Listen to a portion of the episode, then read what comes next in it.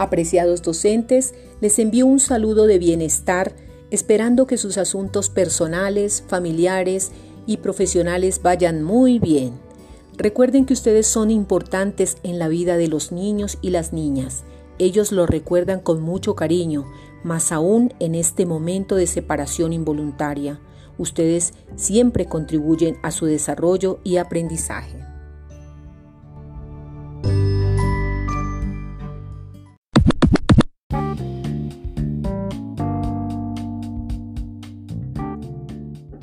En esta ocasión, quiero invitarlos para que elaboremos un tablero organizador de rutinas. Este es un recurso que nos sirve para planear actividades diarias, promueve la autonomía y lo podemos hacer de cualquier manera.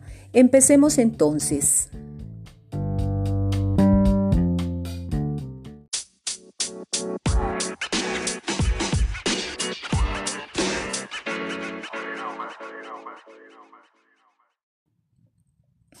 Materiales que necesitamos. Podemos utilizar cualquier superficie plana que nos permita posteriormente pegar o escribir nuestras actividades diarias. Puede ser una caja de cartón reciclada, cartón paja, cartón cartulina o cualquier pedazo de triples. También necesitamos una regla, lápices, pinturas de colores, pinceles, tijeras, papeles adhesivos si los tenemos, marcadores.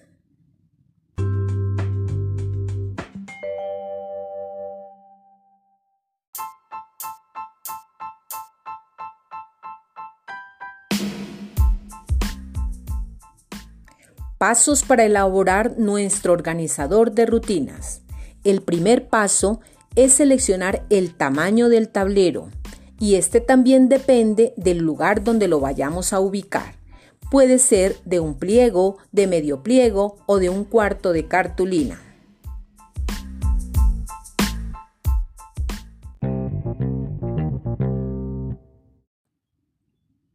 El segundo paso es personalizar nuestro tablero. Para eso vamos a escoger un diseño y a ponerle un nombre.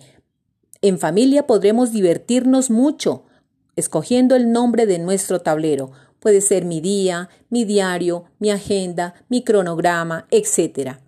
Para iniciar, se dibuja el organizador en el cartón con el diseño que cada uno escogió.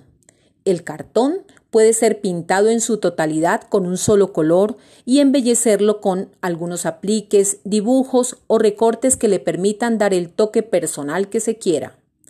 Se propone que el cartón pueda ser dividido en cuatro partes, las cuales pueden ser pintadas de negro o de un color fuerte para resaltar los papeles adhesivos o los trazos que se hagan.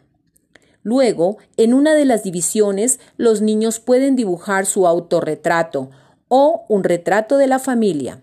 Para esto se puede recurrir a diferentes formas como pintarlos, dibujarlos con tizas, hacer un collage con recortes y otros materiales que le puedan dar volumen a la imagen como lanas para el pelo, botones para los ojos, entre otros materiales de su preferencia.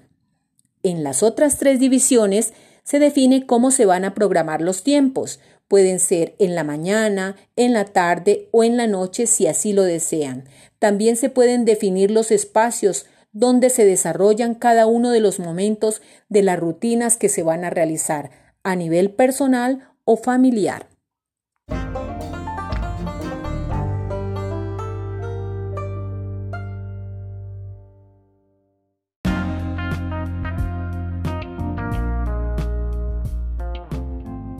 El tercer paso es seleccionar los momentos del día y las rutinas. En este paso es importante que se defina en familia los momentos cotidianos, el horario y los responsables. Por ejemplo, el desayuno, lavarse los dientes, el almuerzo, lavarse las manos, cocinar juntos, leer un cuento, realizar las actividades escolares, organizar la casa, organizar los juguetes, jugar, descansar, entre otros. Estas actividades pueden ser escritas o dibujadas en los papeles adhesivos o con marcadores directamente en los recuadros negros o en los papeles adhesivos para el caso de los niños pequeños que aún no han desarrollado el proceso lector y escritor. Es fundamental acordar de manera conjunta entre las niñas, los niños y sus familias cómo distribuir estas tareas, estos momentos en los tiempos definidos y ubicarlos en el tablero organizador.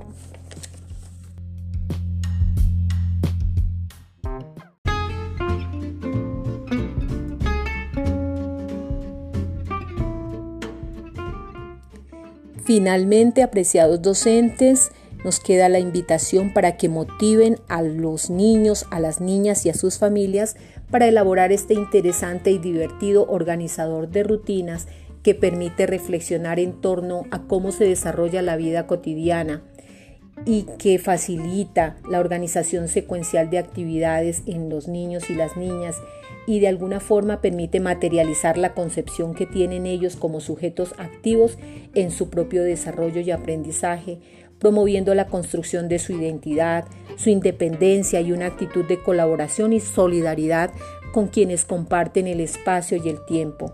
Es una invitación para que a través de esta herramienta puedan identificar el valor de la vida cotidiana y de las diversas actividades que se puedan llevar a, cabo y que contribuyen a potenciar el desarrollo y el aprendizaje de los niños y las niñas desde el entorno hogar. Muchas gracias.